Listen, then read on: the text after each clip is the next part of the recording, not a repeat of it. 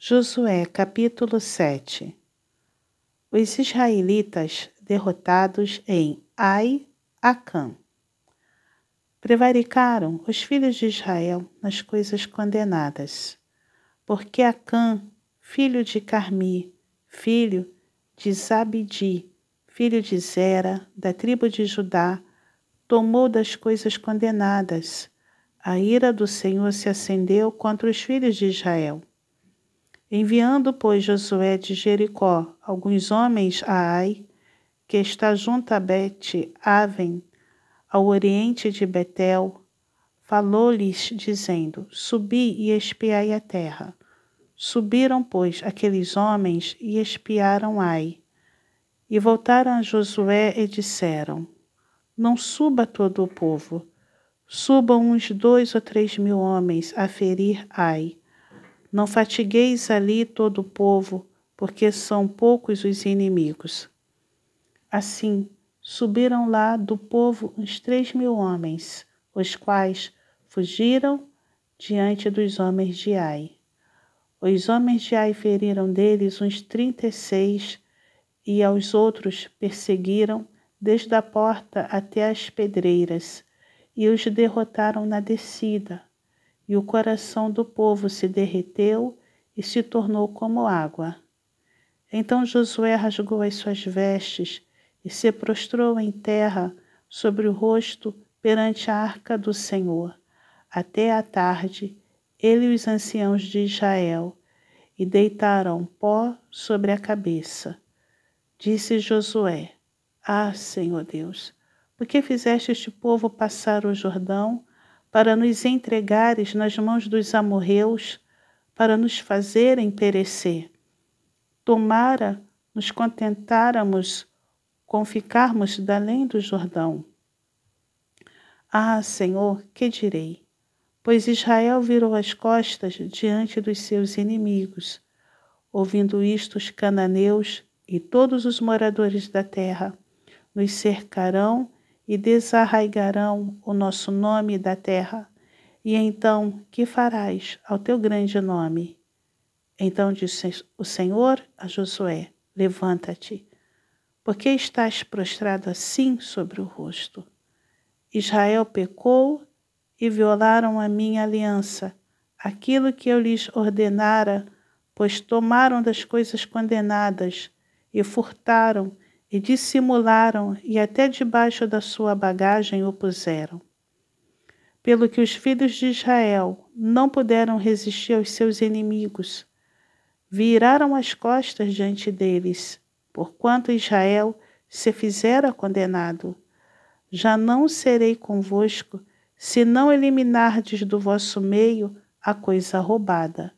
Dispõe-te, santifica o povo e dize: Santificai-vos para amanhã, porque assim diz o Senhor, Deus de Israel: há coisas condenadas no vosso meio, ó Israel. Os vossos inimigos não podereis resistir, enquanto não eliminardes do vosso meio as coisas condenadas.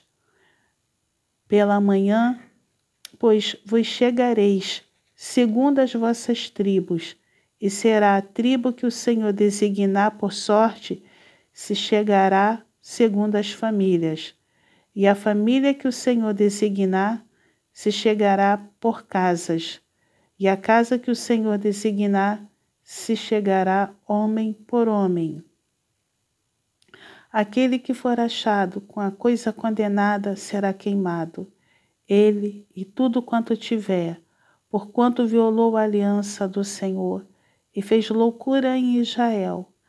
Então Josué se levantou de madrugada e fez chegar a Israel segundo as suas tribos, e caiu a sorte sobre a tribo de Judá.